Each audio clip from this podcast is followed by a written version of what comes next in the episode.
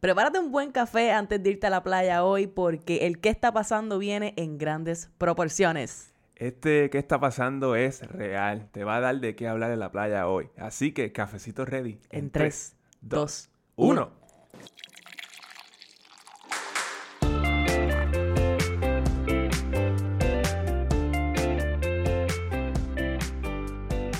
Saludos y bienvenidos a Café on a Budget, tu expreso hacia la libertad financiera. Te habla tu host, Manuel Vidal, y me acompaña la mejor money coach de todo el universo, su Hailey Matos. Mano, lo que está pasando, episodio 118, ustedes, yo creo que las personas van a aprender tanto con el episodio de hoy, el episodio de esta semana, un 4 de julio Y yo me voy a espectacular. curar. Manolo se va a curar en grandes proporciones, como te dijimos al principio, de hecho, y te doy las gracias si estás aquí a través de cualquiera de las plataformas donde nos escuchas semana tras semana, que tú sabes cuáles son, Apple Podcasts, Spotify, YouTube, puedes ver la versión video de este podcast por YouTube y también nos puedes ver por Liberty, Puerto Rico, canal 85 y 285, los domingos y los lunes a las 4 de la tarde para que hagas tu double shot de café on a budget. Todas las semanas. Tienes double shot todas las semanas y todas las semanas y todas las semanas. Yo estoy Double o súper- triple, porque hay gente, hay gente que le da estos episodios duros. par de veces, Sí. par de veces. He escuchado, he escuchado comentarios de algunos de esos últimos episodios que lo han escuchado dos o tres veces, así que un millón de gracias por el apoyo, gracias por compartirlo, gracias por, de verdad, por las, por las notas, ¿no? Por los mensajes, por, de verdad que nos honran un montón. Y tengo que decir, antes de entrar al episodio, Manolo, que acaba de comenzar julio, estamos a mitad de año, tú sabes lo que esto significa, cómo están tus metas. Ujú. ¿Cómo están tus bien, metas? Bien importante, estamos en el halftime show. Estamos en el halftime show y si tú no sabes cómo revisar tus metas financieras, de vida, de todo, en este punto del año, te recomiendo que vayas al episodio número 65, 65 de Café on a Budget, el halftime show, que te decimos cómo nosotros hacemos nuestra revisión de metas a mitad de año y te da algunos tips para que tú hagas lo propio. Ya sé de algunas personas que han ido al episodio, lo han escuchado, revisaron sus metas, saben si están on track o no, así que es lo propio, mi gente. Ese fue el episodio que hicimos para esta misma fecha el año pasado. El año pasado, seguro que sí. Bien felices. Pero Manolo, DH, yo te, yo te voy a hacer esta pregunta una sola vez. Y aquí tú me das todo lo que tú quieras. Todo lo que tengas, dalo todo. Dale. ¿Estás listo para darlo todo? Sí, ¿Estás todo. Ok, perfecto. Estamos listos, mi gente. ¿Qué está pasando, Manuel Vidal? Yes, ¿qué está pasando? El mejor que está pasando en la historia de Café a Budget. Porque hoy es un, un ¿Qué está pasando Un episode? ¿Qué está pasando eterno? Yo no sé, mira. no se me acaban, no se me acaban. No se te acaban. Y es que en el último episodio habían tantos. Y tiramos la pregunta allá afuera, como que, mira, ustedes quieren un episodio de qué está pasando para que, pues, para que estemos al día, porque la verdad es que hay tanto pasando ahora mismo en la economía, en todo, que pues, no, no, uno o dos, uno o dos puntitos todos los episodios no dan, no sí, dan. sí. Así que Manuel te va a traer, Hay que mantenerlos al día. vamos a darle a esto. ¿Qué está pasando, mamá? ¿Qué está pasando? ¿Qué está pasando? ¿Qué día es hoy? Hoy es el 4 de julio. Feliz 4 de julio. Feliz Día de la Independencia. Día de la Independencia de los Estados Unidos. Para de quienes lo celebran, para quienes lo celebran. Bueno, pues yo te voy a decir por qué tú lo tienes que celebrar. Pero, eh, Ahí viene el gringo este. Ya estamos, estamos listos. pero vamos a irnos a unos cuantos fun facts del 4 de julio. Yo pienso que a mí me gustan los fun facts. Dame, dame fun facts, a ver. Mira, John Adams, el primer vicepresidente y el segundo presidente de los Estados Unidos. Nos fuimos para atrás, para atrás. para atrás. Ajá. Sabes que él estaba empeñado en que la celebración de la independencia debía ser el 2 de julio. Al nivel que él no iba a las celebraciones de 4 de julio. ¿Y por qué? ¿Qué caramba? Porque no sentía que esa era la fecha correcta. El 2 de julio fue cuando se votó, se votó oficialmente en el segundo meeting del Congreso Continental Ajá. en Filadelfia y se aprobó la moción para la independencia de las 13 colonias. Fue el 2 de julio que se votó. Me pregunto entonces por qué se celebra el 4 de julio.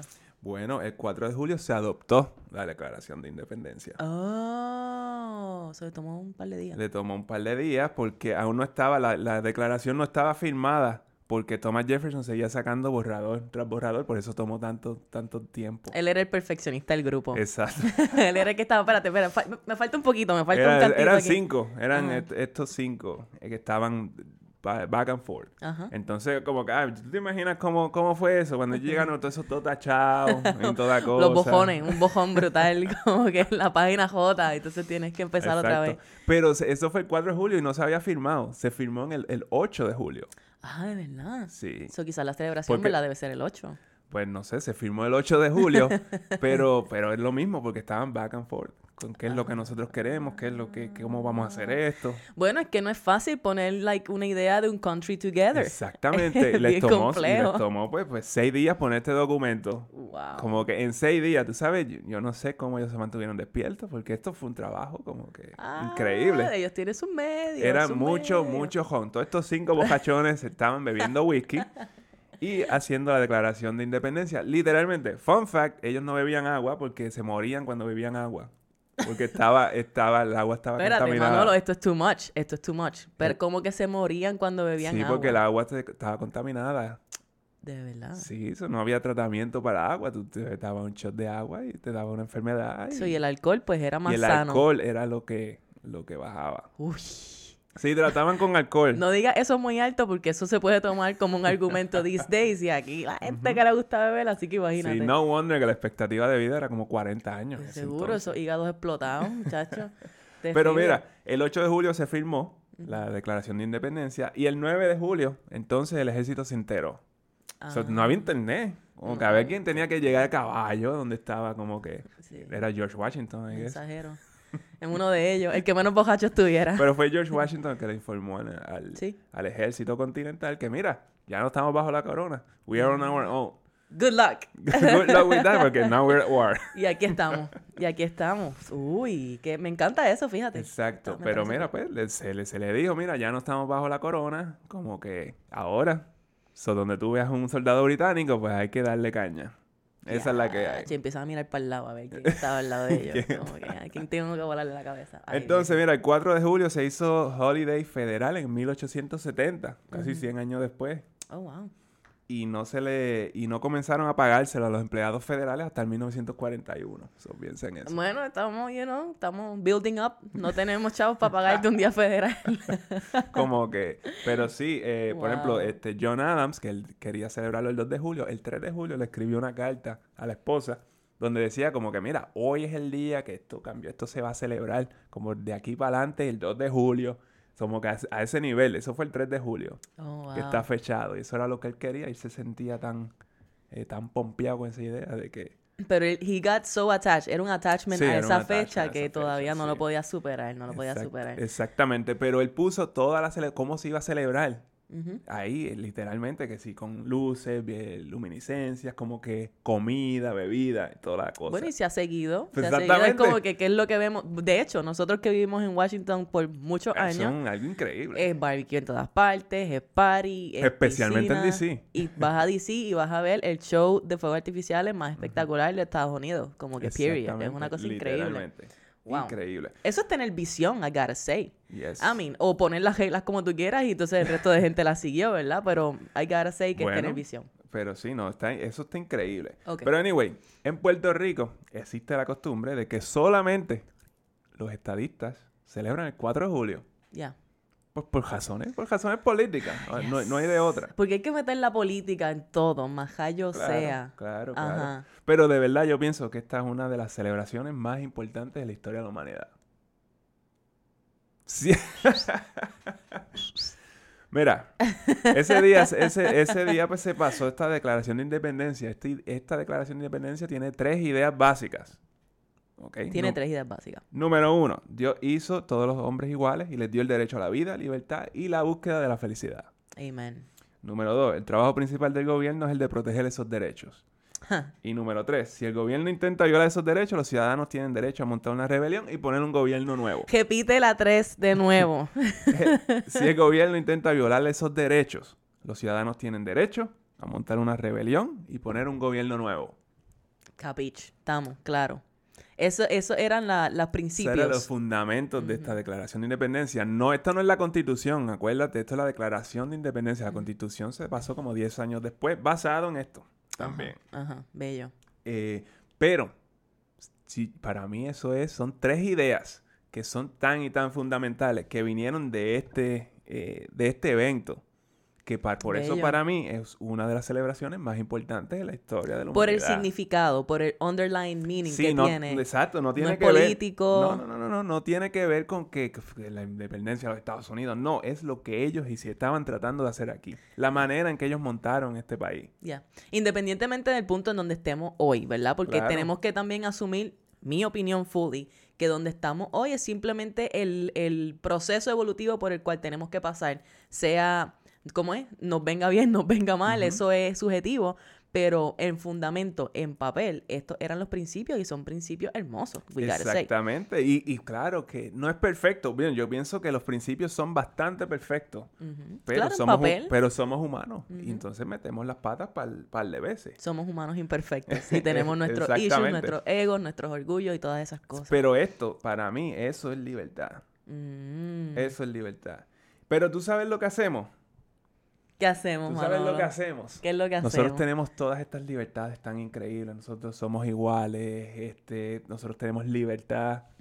Literalmente todo eso lo tenemos. Y nosotros dejamos que el dinero nos quite esa libertad. Tenemos el derecho a la vida, a la libertad y a, y a la búsqueda de la felicidad. y nosotros no hacemos nada de esas cosas. Bueno, yo pienso que nosotros confundimos la búsqueda de la libertad con la búsqueda de dinero. O la búsqueda de dinero Sí. con la búsqueda de libertad. Eh, viceversa, ¿verdad? Exacto, algo intangible. Est- Estos son cosas intangibles que las estamos reemplazando con algo tangible como el dinero. Así mismito, ¿eh? Así, de mismito, fácil. ¿eh? Así mismito, ¿eh? Persiguiendo algo que no tiene ningún valor intrínseco. Exacto. O sea, es una energía que podemos, una herramienta, es una herramienta, pero no debe ser, como hemos dicho aquí incansables veces, ¿verdad? No debe ser el fin. El, el fin no debe ser obtener más dinero, el fin no debe ser hacer algo por dinero. Si no, nosotros no estaríamos aquí haciendo lo que estamos haciendo, by the way. Pero, pero piensa tú, ¿cuántas cosas tú haces de verdad porque te nacen del corazón y porque y te hacen sentir feliz y te hacen sentir libre y tienen cero que ver con dinero? El dinero es simplemente un efecto, un, algo que, que sucede como consecuencia de tú vivir en alineamiento, ¿verdad? Tú vivir en base a tus prioridades, a tus principios, a tu libertad, en, en base a tú vivir buscando tu felicidad realmente. Y desde 1776 tenemos, esa- estamos, eh, tenemos esas libertades. ¿Por qué? ¿Por qué no lo hacemos? Ay, Dios mío, Manolo, es que mira, ok, lo único que yo tengo que decir de esto es que, por ejemplo, para nosotros, hispanohablantes, personas aquí, puertorriqueños, ¿verdad? Como hemos hablado anteriormente, hay un aspecto que tiene que ver con nuestra historia, Sí. que ha impactado grandemente, porque nuestra historia no es la misma a la de la, Claro. la Declaración de Independencia de Estados Unidos, ciertamente no lo es, ¿verdad? Y, y estas cosas han causado un efecto en lo que es nuestra relación con el dinero hoy. Así es como yo lo veo. Y lo que es eh, esa relación con el dinero, la forma en la que se refleja hoy, la mentalidad de escasez, el vivir en constante deuda por buscar la aprobación externa, eh, el estar en empleos que no amamos y continuar en ese rat race y no querer salir más allá de nuestro comfort zone, todas estas cosas eh, nos están privando de la libertad, de hecho. Nos están privando y de esa libertad. exacto, nosotros estamos haciendo esto eh, pues libre y voluntariamente bajo bajo estas este bajo esta premisa de que tenemos el derecho a la vida, libertad y la búsqueda de la felicidad, pues eso es lo que nosotros decidimos hacer. Eso es lo que decimos hacer porque yo pienso que es que en realidad no hemos conocido una alternativa mejor o la mayoría de las personas no han visto una alternativa mejor. Y esto es full, full, full tu relación con el dinero. Tu relación con el dinero es lo aquellos que tú has visto, aquellos patrones que tú has visto en tus padres, en la sociedad alrededor tuyo. So, lo que yo pienso que es importante que nosotros todos nos llevemos de esto hoy, el Día de la Independencia, ¿verdad? Es que nosotros es que sepas y entiendas que cada uno de nosotros tiene ese poder de liberarse a sí mismo. Tú sabes esa canción de Bob Marley que dice Redemption Song. Redemption Song. Todo el mundo ha escuchado Redemption Song. Emancipate yourself from mental slavery. Ay, nosotros vivimos en una, en una, en un slavery, ¿verdad? Pero es aquí, es en la mente. Nosotros mismos lo estamos. Nosotros nos ponemos allí, claro, porque hemos aprendido a, a estar en ese lugar, pero tú tienes que saber hoy que tú tienes las herramientas y tú tienes esa llave para liberarte de esas cadenas. La llave la tienes tú. Las cadenas te están atrapando, pero tú tienes la llave en tus manos ahora mismo para declarar tu propia libertad. Y una de las formas más poderosas en las que tú puedes hacer eso es sanando ¿verdad? Y transformando esa relación con el dinero, esas creencias que tú tienes sobre el dinero, esas creencias que tú tienes sobre ti mismo y tus capacidades como persona, como mujer, como latino, como puertorriqueño en un país como este. Tenemos unas capacidades increíbles de hacer, de hacer cambio y de crear prosperidad para nosotros y para los demás. Así que en un día como hoy, yo pienso que es un día bello para nosotros evaluar de qué manera podemos liberarnos a nosotros individualmente. Es un día perfecto para dejar de ser esclavo del dinero. Ekelecua. Y eso, eso, y eso está bien, está bien poderoso. Yes. Está bien poderoso. De hecho, eh, quiero aprovechar este momento, ya que hablamos un poco de la relación con el dinero. Quiero pluguearte un episodio que nosotros hicimos hace ya un tiempito atrás, el episodio 109 que si tú no, no has escuchado ese episodio, habla de la colonización de Puerto Rico y tu relación con el dinero.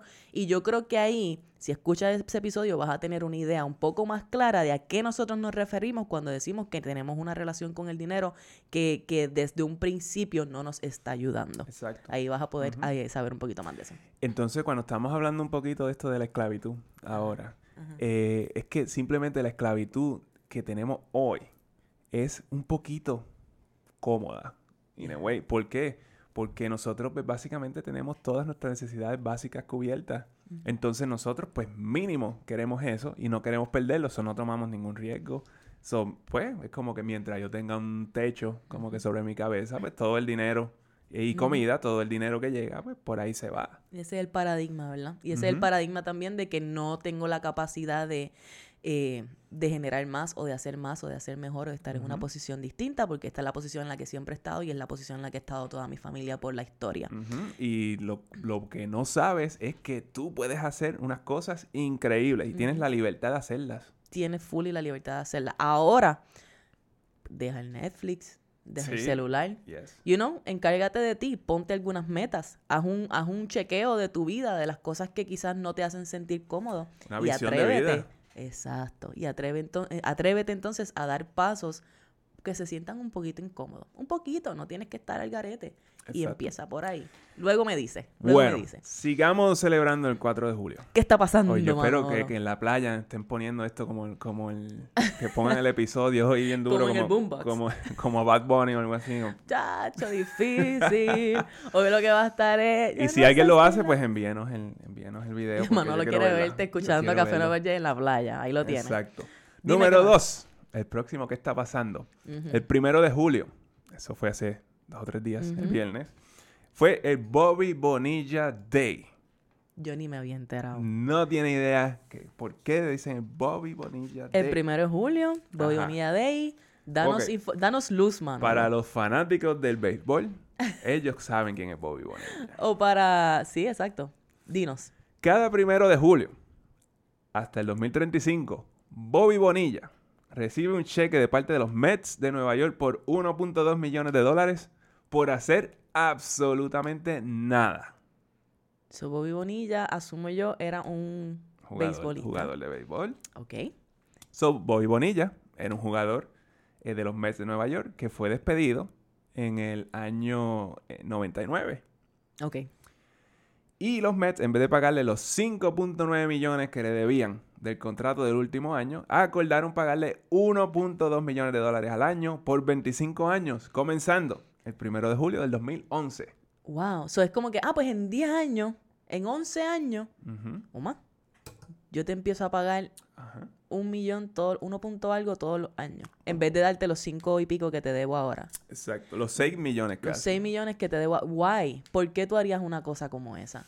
Bueno, eh, es en el 2000, son 5.9 millones eh, en, el, en, el, equipo. Es un, chunk de dinero bastante grande. Hoy no. En el 2022 no. Pero estamos hablando de 22 años atrás. Exactamente. Yo me siento como viejita en este momento, de hecho, saber que, pues, we were there. So, este día, pues, ha sido un chiste a, través de todos estos años. Los últimos 20 y pico de años. Por los últimos 20 y pico de años. Eh, pues este día lo cuadró Dennis Gilbert, es el agente de Bobby Bonilla. Él quiso asegurarse de que Bonilla no se quedara pelado como tantos otros peloteros.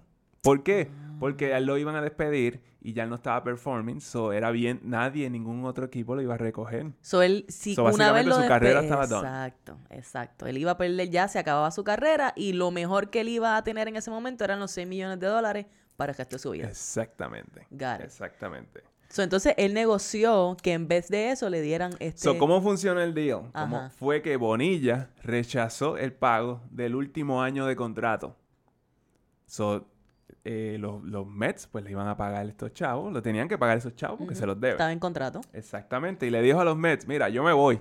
Porque ellos- eso es lo- el- la, la- la meta de los Mets es sacarlo del equipo. Sí, ya tú sabes que te van a votar, Sí, anyway. sí, sí. Ajá. So, yo me voy y no me tienes que pagar los 6 millones que me debes ahora. Ujú.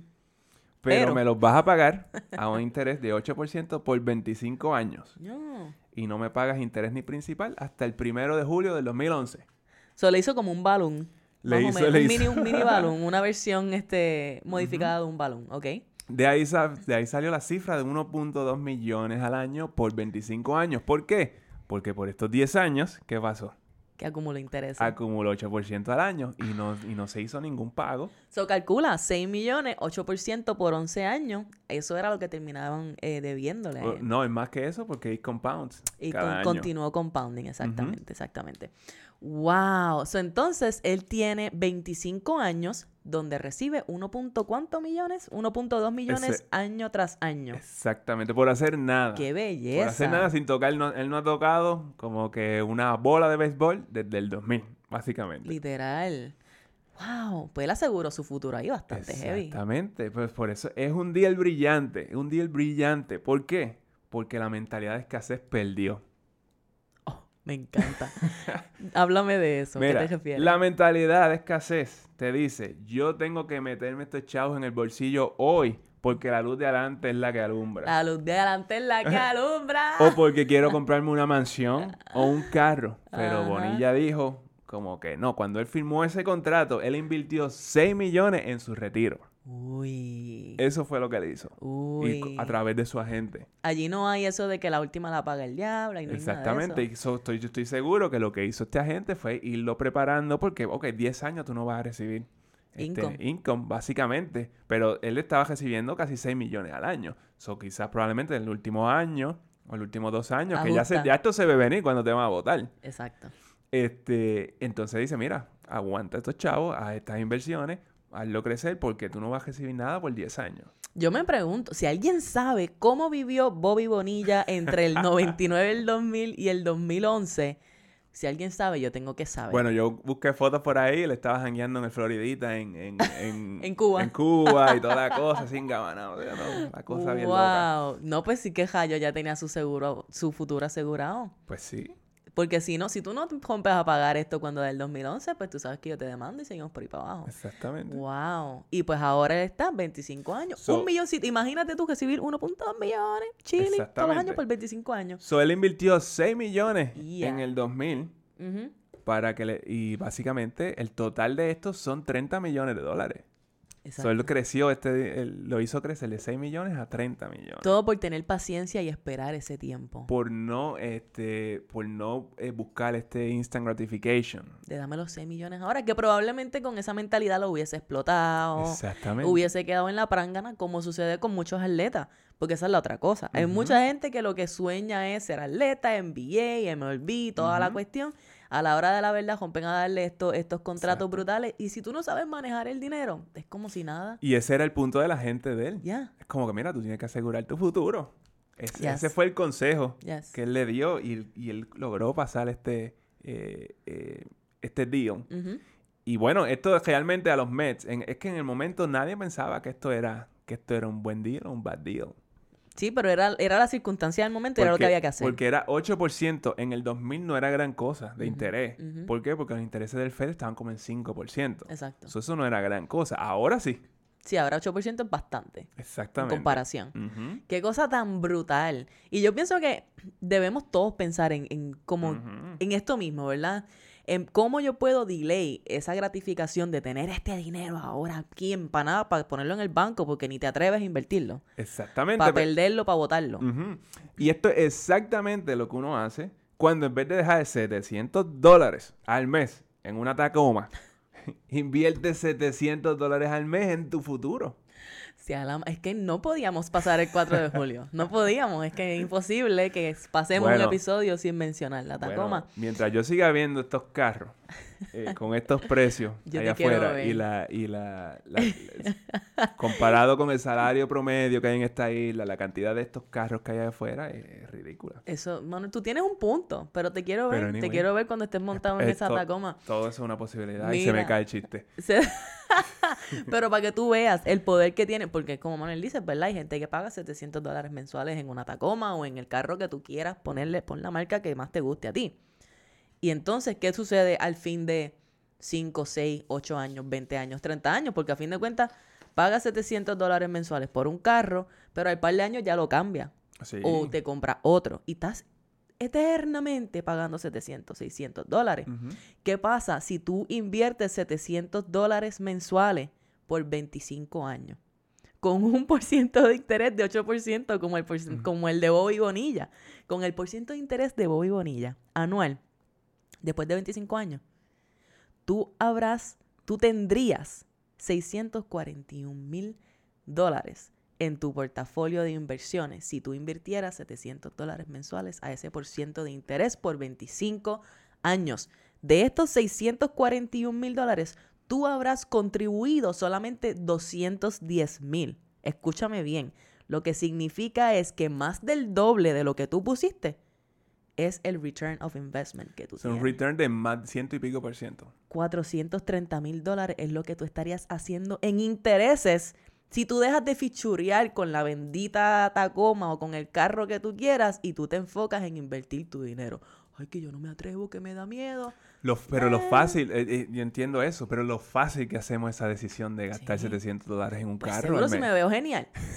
Me veo brutal. Todo el mundo piensa que Pero- tengo chavo. Exacto, pero mira, yo tengo que estar para poner mi dinero en una inversión, eh, yo tengo que pensarlo mil veces, discutirlo con la almohada, tardarme cinco años en hacer, tú sabes, todo eso, pero cuando se trata de comprar un carro, Yes. ningún problema. Así que aprende de Bobby Bonilla. Dale tipo inteligente. inteligente. O su manejador, quien sea que lo educó. Bueno, quien sea exacto, que él- lo él, educó. al fin- a fin de cuentas él tomó también la decisión, él tuvo que decir sí o no al deal. Claro. Y lo Eh, convencieron de alguna manera. Exactamente. So, bello, bello So, por él, porque ahora tiene inteligente. 25 añitos en las papas, uno, uno punto algo, Sin hacer sin nada. hacer nada. Eso me suena como un buen fondo de retiro. Exactamente. Excelente. El retiro cuadrado. ¿Qué más está pasando, Manolo? ¿Qué más está pasando? Si no te has dado cuenta, este episodio es fully de qué está pasando, Manuel. Se está, está se está curando hoy. Se está curando.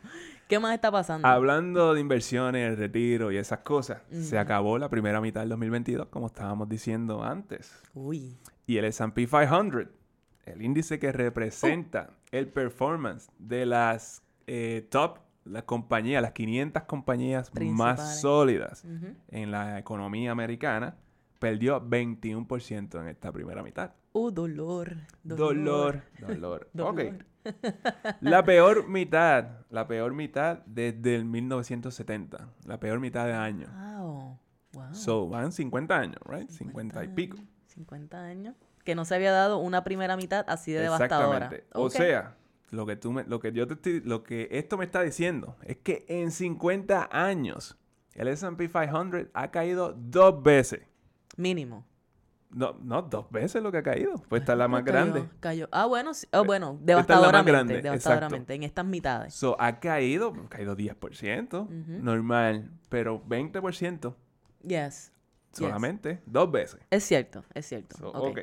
So, a mí lo que esto me hace pensar, me hace pensar, es que ahí es donde yo tengo que tener dinero. Es así Pero de si acabas fácil. de perder el 20%, ¿cuál es tu flow? Piensa que comenzó a invertir en el 2015. Ujú. Todavía está en ganancias, no ha perdido nada, porque del 2015 para acá ha ganado 135%. Si tú estás invirtiendo consistentemente desde el 2015. Exactamente. Y eso es lo que estamos hablando con los 700 dólares de la Tacoma. So, Exacto. tú haces esto para largo plazo.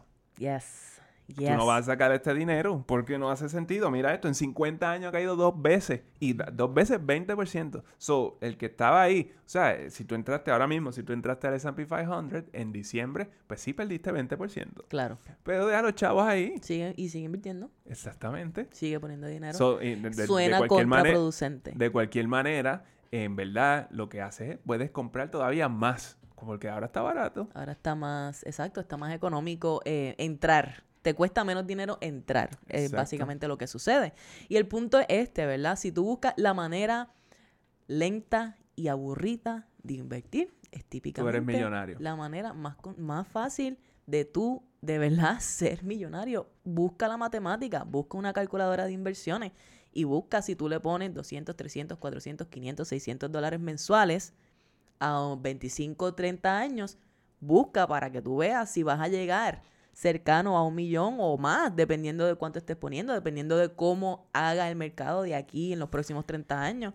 Tuvimos un año como el 2020-2021 que los returns fueron de Por- 20 y y, pico. y eso es lo que me refiero, porque perdi- perdió 21% en esta primera mitad. Pero el año pasado creció 30%. Eso todavía no hemos perdido las ganancias de solamente del año pasado. Exactamente, exactamente. Y así es como funciona esto. Típicamente tú tienes un crash como en el 2008. En el 2000 hubo uno también que fue el dot-com y todo esto. Pero cuando, y, y eso va a durar un par de años, un par de meses, ¿verdad? Seis meses, hasta dos años podría durar alguna recesión o algo así.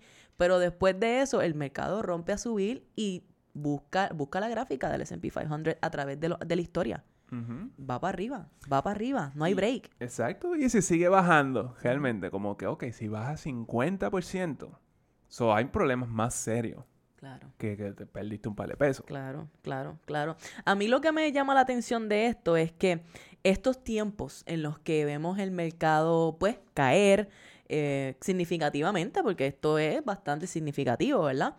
Pues esta es la excusa perfecta donde empiezan a salir de debajo de las piedras las personas que son, ¿sabes? Que temen invertir y que utilizan esto como su excusa. Como que, ah, no, no, yo no puedo invertir porque mira que si siempre está cayendo, siempre está cayendo. No, no siempre está cayendo, mi gente, eso no es cierto. Tenemos estos periodos, pero si tú te mantienes allí consistentemente, si tú aprendes a hacer un presupuesto que te permita sacar dinero mensualmente para poner a invertir, tú vas a ver que en el largo plazo ese no va a ser el caso. Claro, que a ti te, te dé un poquito de como revolú en el estómago entrar Pero a tu es- cuenta de retiro y ver que bajó 20%, pues claro, pero es parte del proceso y es parte también de, de, de traer esa conciencia de cómo nosotros nos sentimos sobre el dinero. Y esa es tu relación con el dinero, Esa ¿no? es tu relación con el dinero 100%, pero eso no significa que los resultados van a ser negativos.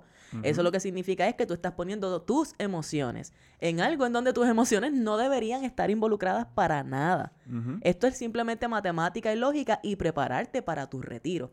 Eso es todo. Que si pierdes el dinero, no, pues allí lo que tú debes hacer es prestar atención a por qué tú temes perder dinero.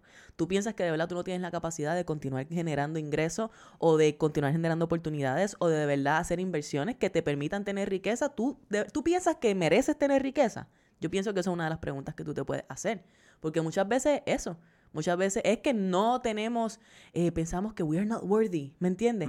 Subconscientemente, no es que tú estás gritándolo a los cuatro vientos. A veces que detrás de nuestro, de todos estos pensamientos, de verdad hay como una vocecita que te dice, ah, tú no mereces tener riqueza por X o Y. Y con eso es con lo que hay que trabajar.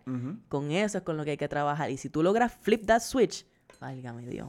Sí, Válgame yo Dios. creo que la, la- la cuestión es el valor que uno le da al dinero, el valor que le estamos dando al dinero. Lo que estábamos hablando al principio de la Eh, libertad. al- algo que realmente eh, no tiene valor porque las cosas importantes de la vida son totalmente gratis. Exactamente. Sea, le damos más valor a, la, a, a lo que podemos comprar con dinero que a las cosas eh, importantes que son gratis. Le cua. Ese es el paradigma. Ay, qué le. Así que, ¿cómo, ¿cómo hacer esto, verdad? Primero que todo, comenzar a, a aprender qué es lo que tiene un valor real en tu vida. Muy pocas de esas cosas tienen que ver con el dinero. Sí, el dinero te ayuda a tener comodidades y cosas que te causan eh, felicidad, digamos, hasta cierto punto, pero esa no es la fuente de la felicidad.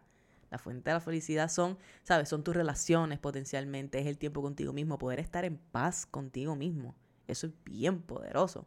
Que tú puedas estar actuando en base, que estés guiado por una visión, por algo que sea más grande que tú. Así esa visión, esa visión puede ser algo tan bello como decir, voy a romper patrones familiares y voy a crear la familia que yo nunca tuve. Voy a crear un espacio seguro para mis hijos como yo no lo tuve. Voy a crear un ambiente o una relación de pareja donde haya comunicación abierta donde yo no la tuve y podamos tener esa intimidad y crecer como pareja y trabajar juntos. Esas son cosas que están bien brutales y no te cuestan dinero. Te cuestan tiempo y esfuerzo, pero ahí es donde está la riqueza real. Y si tú, por ejemplo, si tú pierdes toda tu fortuna en, en un deal malo o algo así, tú siempre puedes reponer eso.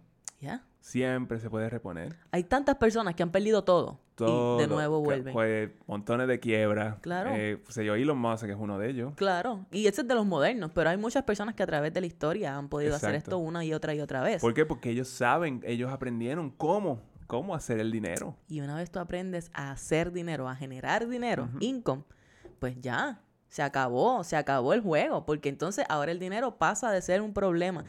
Lo que pasa es que nosotros mismos a veces nos ponemos esa traba de cómo es que debemos generar ingresos. No debe ser a través de un emprendimiento, no debe ser a través de un trabajo. Hoy tiene que ser No. una sola cosa. Una sola cosa, una sola fuente de ingreso. Ok, suerte con eso. Pero si tú comienzas a, a crear diferentes fuentes de ingresos, que hemos hablado de eso en episodios anteriores, y si tú paras de vender tus acciones en el momento en el que el mercado cae, que eso es otro problema que, ah, el S&P está bajando, pues tengo que venderlo todo porque no quiero perder. Ahí Ahora es que estás perdiste. perdiendo. Ahí, es que perdiste el perdiendo. 20%. Deja tu dinero ahí, continúa invirtiendo consistentemente mes tras mes y enfócate en de verdad vivir una vida con propósito y en generar fuentes de ingresos con los dotes que tú tienes, con las cosas que tú puedes ofrecer al mundo que te van a traer ingresos. Si tú logras trabajar ese bloqueo mental de que solamente puedo hacer dinero a través de mi trabajo como ingeniero o como doctor o como secretaria Porque o yo lo que soy sea, ingeniero. porque eso es lo que yo soy, una vez tú logres salir de ese paradigma, pues entonces vas a, vas a saber, ¿verdad? Lo que es esa riqueza verdadera de que el dinero no sea parte de, de esa ecuación. Y tienes que pararle de consumir esa histeria de los medios. Para Sí. tú comenzar a invertir, comenzar a usar el dinero de la manera, eh, yo diría, correcta. Eh, claro que hay, hay diferentes vertientes a eso, depende de cuáles son tus prioridades. Pero yo entiendo que la inversión, una inversión debe ser una prioridad Sí. seria. Sí, sí, sí. Y mira, ¿cuándo comenzar a invertir? En- ya, en- ahora. ¿Cuánto invertir? Pues depende.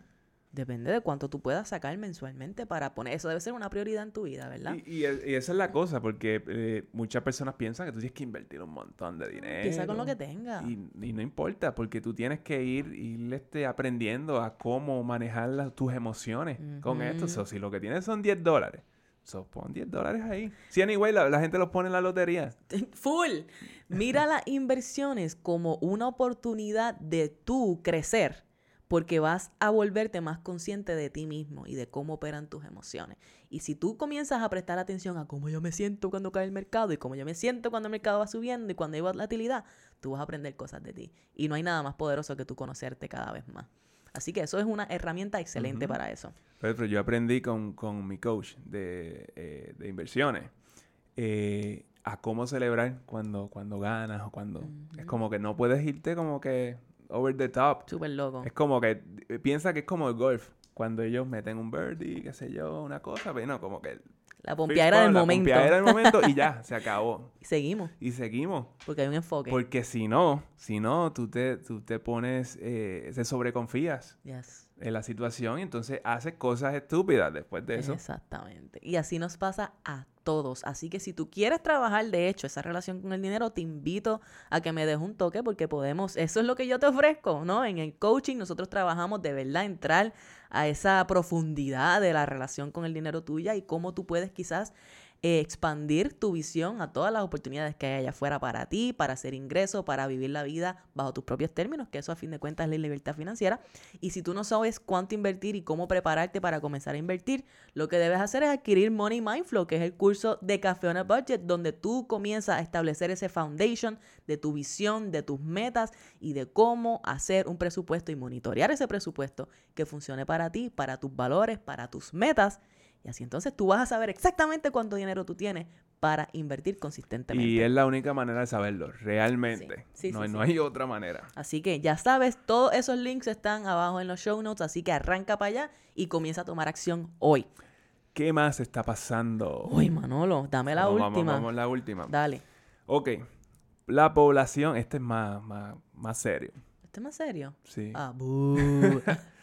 La población menor de 18 años en Puerto Rico se ha reducido un 36%, por, 36% en la última Anda década. pa'l cará. Esto es una reducción de 324.293 personas. so, Estoy acabamos, acabamos de perder 324.000 niños en, esta, en Wow. esta isla en 10 Wow. años.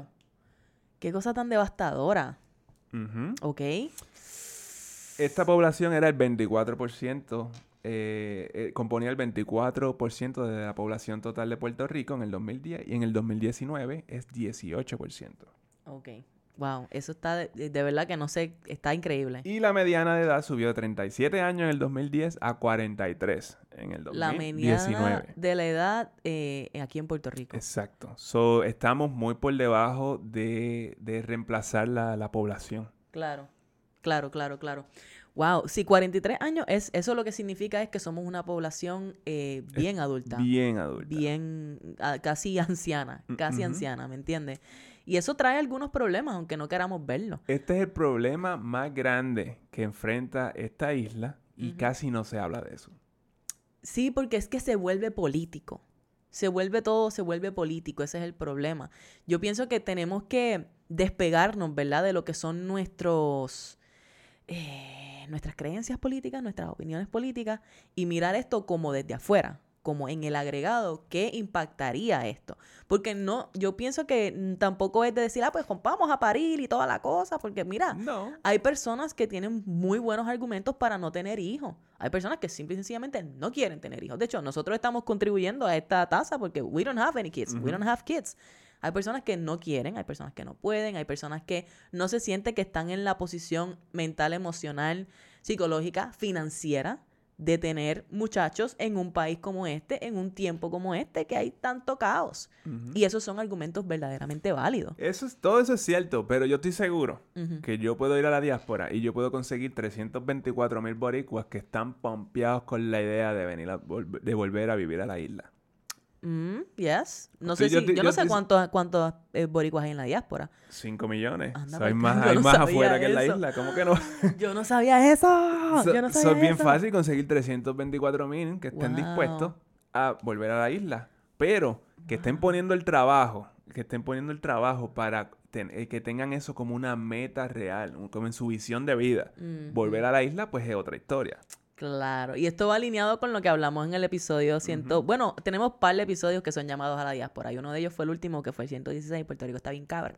Este, y en ese episodio eh, te estamos hablando de todas las oportunidades que hay aquí en la isla ahora mismo y por qué nosotros pensamos que este es el lugar donde estar si tú eres un puertorriqueño en la diáspora que desea venir a la isla. Pero yo pienso que lo que tú estás diciendo, ¿verdad? Es que no es, lo, no es una cosa desearlo.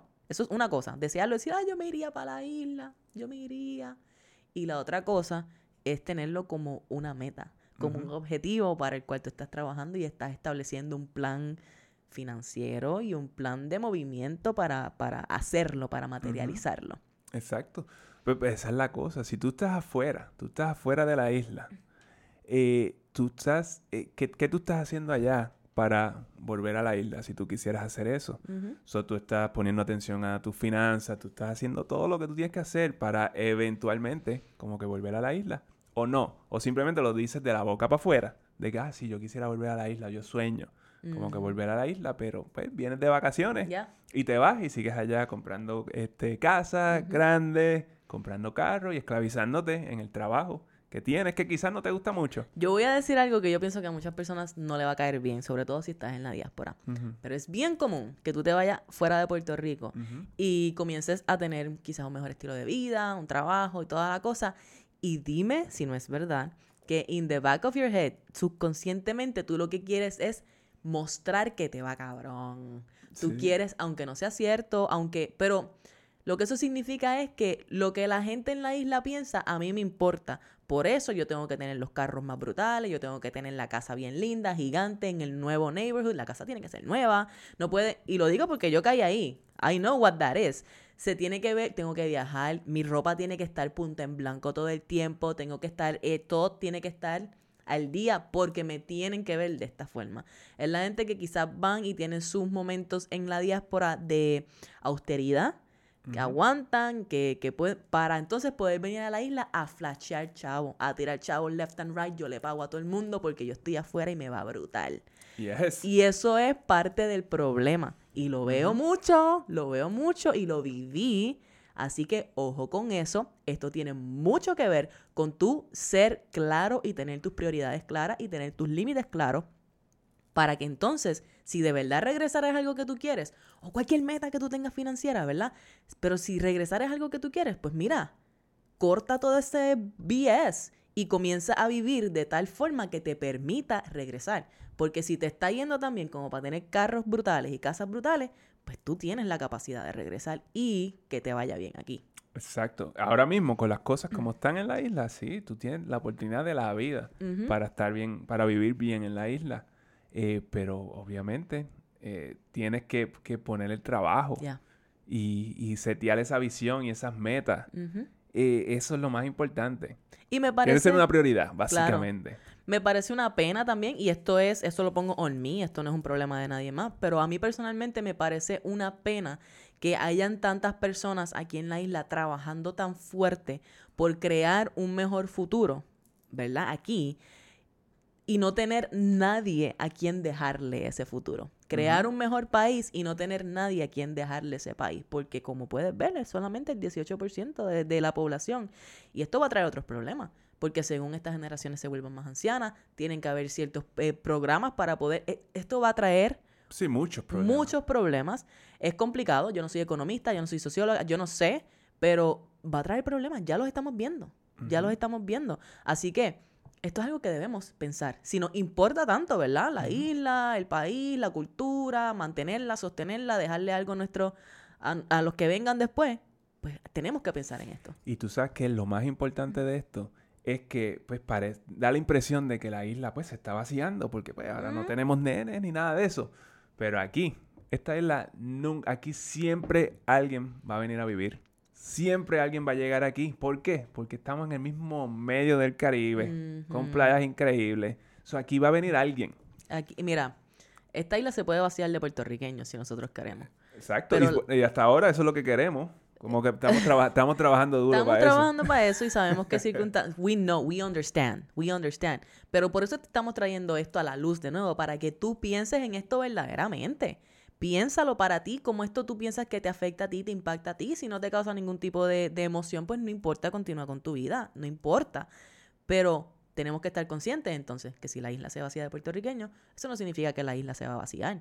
Se va a llenar de otra gente. Porque siempre van a haber personas que van a estar dispuestas a vivir en un lugar como este. Exacto. Siempre. Que sean de aquí o no, esos son otros Y- y 20 casi pesos, pero importa. siempre va. ¿Qué Y importa? casi no importa porque lo que necesitamos es gente. Lo que necesita es gente y gente que esté dispuesta a hacer algo y a trabajar y a, a producir de cierta manera. Si son de Japón, si son de China, si son... A mí no me importa. El punto es que se trabaje y que estén aquí, que estén dispuestos a hacerlo. Si tú eres uno de ellos, pues ya sabes cuáles son los problemitas que tenemos. You are more than welcome. Si te quieres quedar por allá, pues no hay ningún problema. Pero entonces después no nos quejemos de lo que está pasando en la isla, esto y lo otro, porque aquí están los datos. Esto es lo que está pasando. Exacto. Y te voy a dar una, una ñapita en un minuto. Me, me convenció de que era la última y después metieron una ñapa. Una ñapita. La administración Biden está buscando la manera de bajar el costo de las hipotecas para los first time home buyers, Ok, ¿cómo? cortando el costo del, del mortgage insurance, del PMI. Cortando estas el costo para estas, para los first time home buyers. Sí. Esto es, me imagino que esto no es, no es oficial todavía. No, no, no, todavía esto es lo que se está discutiendo eh, allí en la Casa mm. Blanca. Eh, ellos quieren reducir el costo de la hipoteca, básicamente cortando ese seguro.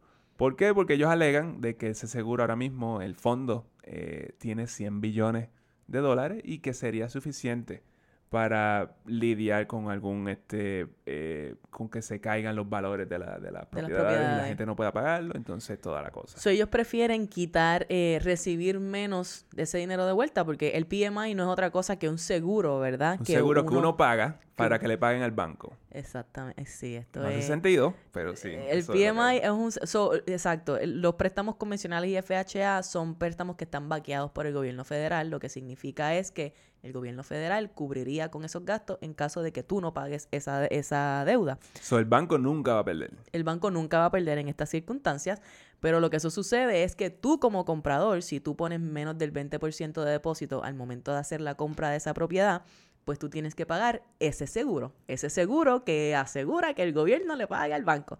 Tú eres quien lo paga. So, El gobierno está diciendo que si tú eres un primer comprador, ellos Todavía no lo está todavía diciendo. no lo están diciendo, pero eso es lo que quisieran hacer Ajá. si tú eres un primer comprador, pues ellos estarían reduciendo la cantidad que tú tendrías que pagar en ese seguro. Que eso es una cantidad mensual que tú pagas, hasta que tú cobras como Ajá. el 20% de... No, eh, bueno, ah, sí, exacto, exacto. Sí, es, es más complicado Depende. que eso, eh, Pero pero, La en oposición, esencia. la, oposi- la oposición dice que si tú reduces entonces el costo de la hipoteca, reduciendo el PMI, pues vas a aumentar entonces la cantidad de gente que sale afuera a comprar y pues vas a tener problemas entonces con el supply, con la porque no va a haber Claro. suficientes casas. Exacto. Y ahora mismo eh, eh, se está volviendo bien interesante, ojo con el mercado de bienes raíces, porque con el alza de, la, de las tasas de intereses, pues entonces había muchas personas que estaban corriendo a comprar propiedades que ahora se han aguantado porque ahora les cuesta mucho más comprar la misma propiedad que hace dos o tres meses atrás. So, eso lo que está haciendo es que está aguantando a los compradores y eso obviamente va a tener un impacto en el mercado en general, en el valor de las propiedades. Exacto, por ejemplo, en Puerto Rico ya se está viendo que hay un enfriamiento en el mercado. Ya tú ves las casas que la, la han empezado a cortar. Exacto. So, se está viendo eso. Y un enfriamiento en el mercado es una buena oportunidad para ti como comprador.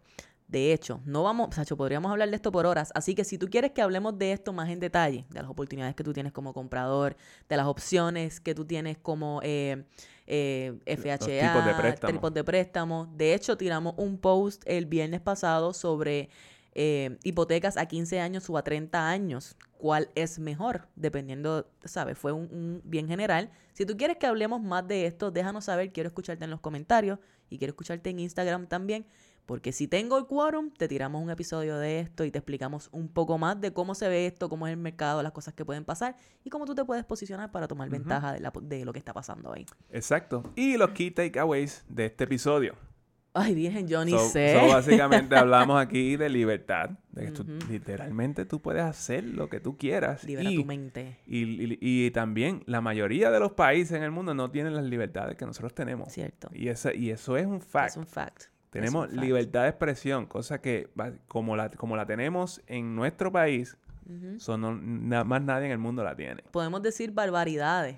Que te Barbaridades. ofendan o no te ofendan, son Eh, otros 20 esos son pesos, otros pero, 20. pero las puedes decir, que eso está Puede- bastante puedes increíble. decirlo todo, nosotros tenemos, eh, y eso lo que quiere decir que tenemos libertad de pensamiento.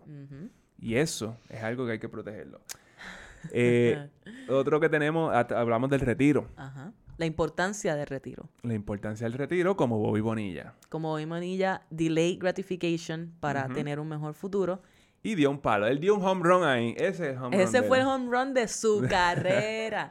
Y el hecho de que, de que tienes que continuar contribuyendo a tu retiro consistentemente, independientemente de lo que tú veas que está haciendo el mercado, no te dejes llevar por, la, por el caos y por el pánico general. ¿Algún otro takeaway, Manolo? Y lo último, pues la re- tu relación con el dinero. Esto es algo que hay que trabajarlo y que debe ser una prioridad. El foundation de todo. es eso. Esta, cambiar esa mentalidad, cambiar esos paradigmas, eh, mentalidades que hacer, cambiar eso a una mentalidad de abundancia. Esto tiene que ser una, una, eh, una prioridad en la vida de cada uno de nosotros. Yes. Hay cosas de tu relación con el dinero que tú, tú dices, ah, no, yo estoy bien porque yo invierto y yo hago todas las cosas que tengo que hacer. Vamos a hablar. Pues, que- ¿cómo, Hablemos. ¿cómo tú te sientes cuando perdiste 20% este año? Hablemos, hablemos, porque yo estoy segura que vamos a poder eh, encontrar unas cosas bien interesantes que no es por hacernos sentir menos ni mucho menos, es para que tú te abras a las posibilidades que existen en el mundo, porque aun cuando tú piensas que tú estás en las papas, si ese es tu caso, hay mucho más allá que tú puedes eh, tener y hacer, vivir y experimentar, y esa es la belleza de la vida, y esa es la belleza de tener libertad, libertad financiera, libertad de pensamiento, estar en un- una posición donde tú puedas vivir tu vida bajo tus propios términos sin que el dinero sea un obstáculo en tu vida.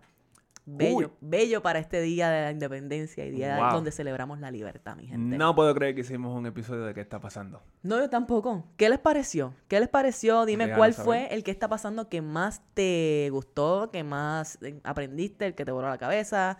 Eh, dinos, dinos cuál te pareció mejor. Quiero escucharte los comentarios en YouTube. Nos encuentras en Instagram como Café No Budget. Estamos por Facebook por ahí, aunque no usamos Instagram más. Y sabes que siempre puedes escribirnos un email a gmail.com y nosotros en la medida, lo más pronto posible, te contestamos con mucho amor y cariño porque amamos saber de ti. Comparte este episodio con tu corillo, comparte el episodio que más te gustó con tu gente, con quien lo necesite, con la diáspora, con tu hermano, con quien sea. Comparte lo bueno para que cada vez seamos más las- eh, el grupo de personas que estamos buscando libertad financiera. Después de 118 episodios, hay algo para todo el mundo. Para todo el mundo. Y para eso estamos aquí, mi gente. Un abrazo, un beso, los queremos, los adoramos y tenemos algo más. No, nos vemos la semana que viene. Dale. Y dale suave en la playa. Porque esto fue Café, Café on on a a Budget. budget. Thank you.